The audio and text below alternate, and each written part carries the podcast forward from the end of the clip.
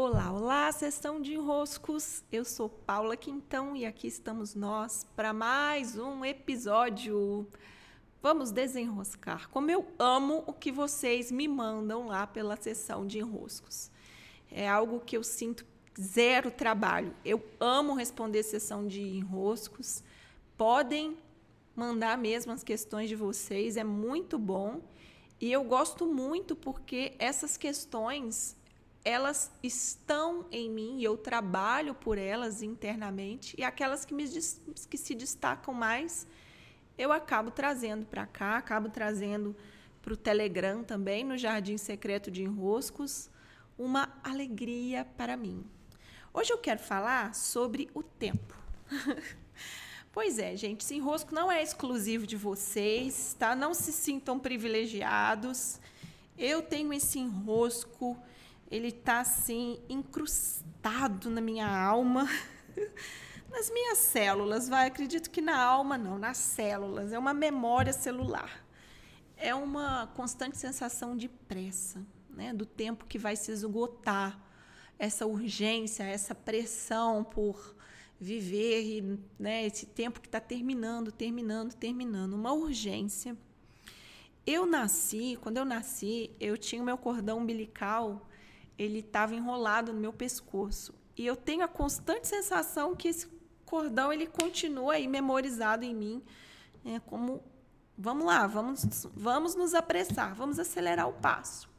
É muito engraçado, porque tem dias que eu não tenho compromisso nenhum com ninguém, não tenho nada marcado e tenho a alegria de ter organizado meus dias com tempos é, sem compromisso com os outros para eu poder fazer as coisas com mais calma, né? como se fosse assim, um desenvolvimento do meu ser. Fazer as coisas com calma, sem me apressar.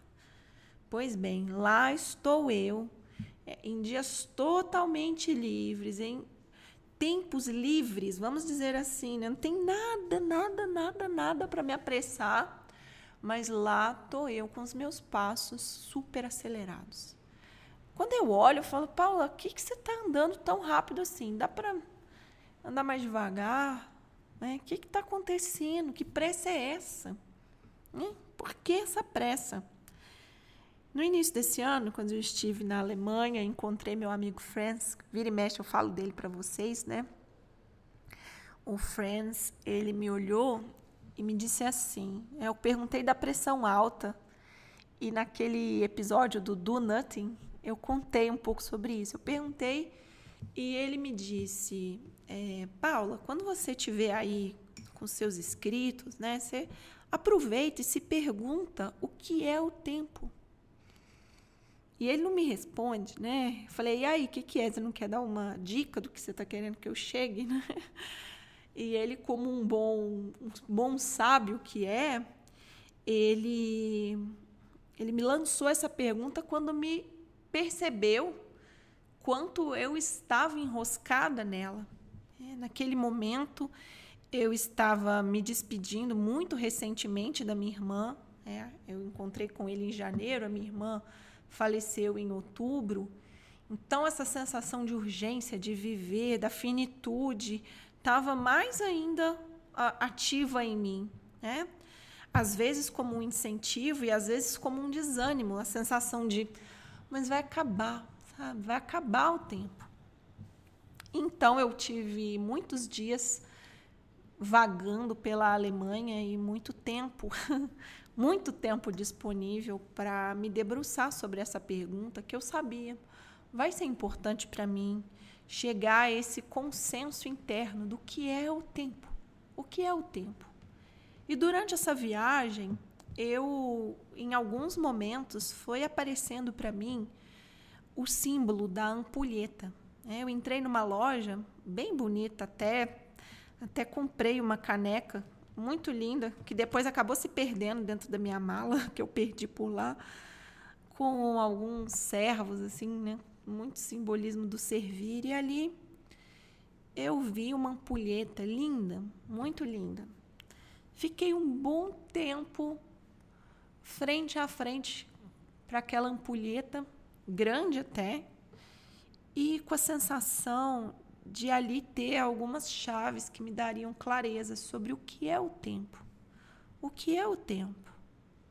Então eu via, né, essa areia escorrendo de um lado da ampulheta para o outro, descendo como se ele tivesse, né, o tempo ali vazando, né, o tempo escorrendo entre os dedos. Então, é, qual é o mecanismo da ampulheta? Quando um lado esvazia, o que, que a gente faz? A ampulheta não se esgota. É, vocês sabem muito bem. Nós viramos a ampulheta de ponta cabeça. Então a parte de baixo se torna a parte de cima e nós recomeçamos uma contagem do tempo. Aí está, aí está a chave. Visualizem daí e percebam: o tempo não é finito, o tempo não se esgota, o tempo é infinito. Basta recomeçar, basta virar de ponta cabeça. Então, o que dá a percepção de que está acabando, de que é finito, de que o tempo passou? É a matéria que se esgota a matéria e o espaço que a matéria ocupa, a matéria percorrendo o espaço, nos dá essa sensação de que passou. Mas o dia, se formos ver, é um dia inteiro. Um dia inteiro disponível. Mais um dia inteiro. Mais um dia inteiro. Só que foi a matéria quem percorreu. É, não foi o tempo. O tempo é só uma percepção, porque a matéria, é, então, aqui no caso da ampulheta, a areia se move de um lado para o outro. É, o tempo não existe em si. O tempo é só uma percepção que nós temos a partir da matéria que vai se esgotando, da matéria que vai se desgastando. O que tem finitude, portanto, é a matéria. Não é o tempo que se esgotou.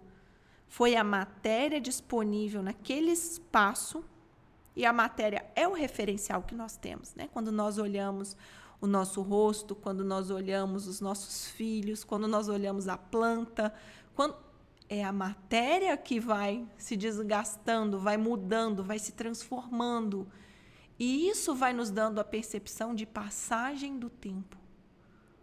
O que está passando o que está se esgotando é a matéria. A matéria é finita. O tempo não. O tempo é infinito. Onde é que ele vai parar?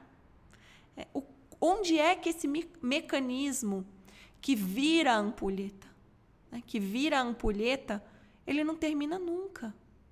O que termina, o que esgota é a matéria. E assim é cada dia vivido, Assim é uma existência inteira vivida. Assim é uma viagem. Você vai de um lugar para o outro, depois você vai de um lugar para o outro, depois você vai de um lugar para o outro. Assim é o amanhecer e o entardecer.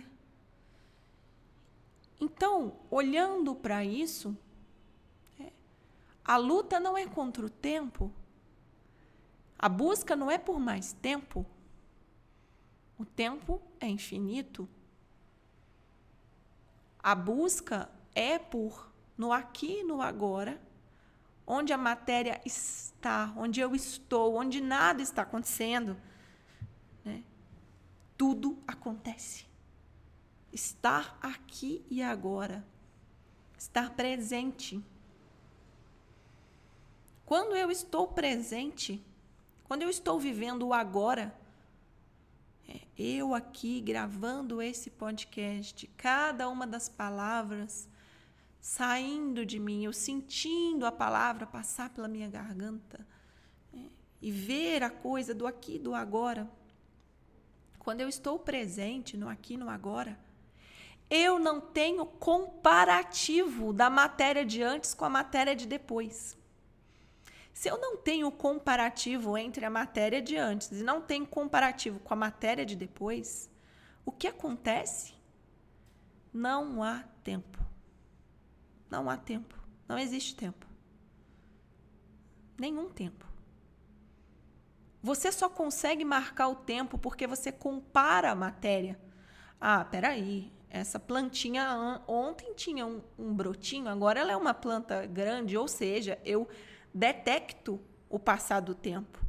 É, eu vejo a minha filha, era um bebê, nasceu de mim, agora tem 21 anos. Eu detecto o passar do tempo. Eu marco o tempo.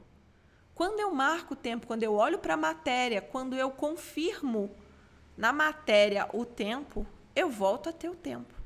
Mas se eu estou aqui e agora, não há tempo. E para que, que isso me serve? Não só para ficar num lugar de filosofia, que isso não desenrosca ninguém, né? O que desenrosca alguém é uma mudança de postura.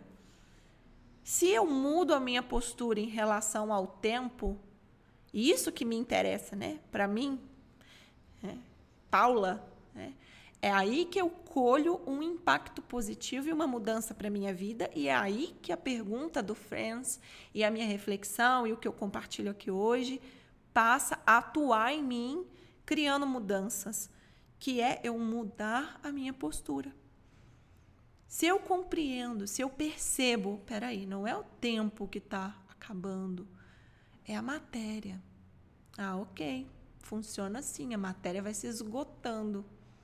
Ok, mas então, aqui e agora eu posso me colocar calma. Isso acelera menos a matéria.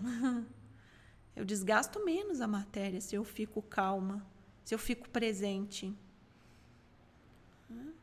Vejam, vou fazer uma comparação simples.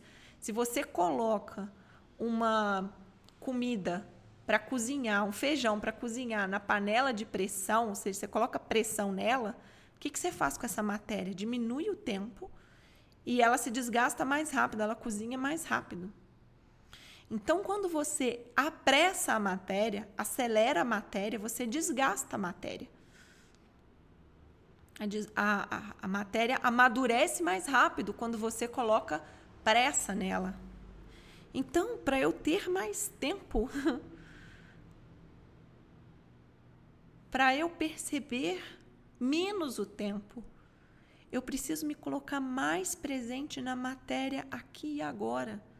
E não fazer esse comparativo ontem e amanhã, ontem e amanhã, ontem e amanhã, que é o que nos dá ansiedade. Porque eu saio do agora, eu saio daquilo que está existindo nesse momento.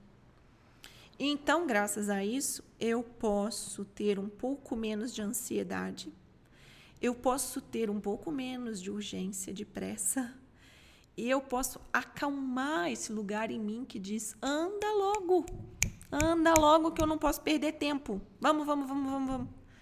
Então eu posso me abraçar e dizer: Paula, tá, calma, Estamos aqui, estamos agora, está tudo aqui. É como se aos poucos eu fosse tratando em mim essa patologia da pressa. Sim? Muito bem, espero que daí vocês desenrosquem também no tempo e no espaço. Cuidando muito bem da matéria que vocês são e do espaço que vocês ocupam, para estarem também cada vez mais no aqui no agora, que nada mais é do que uma grande meditação. Sobre meditação, eu falo no podcast seguinte. Beijos e até!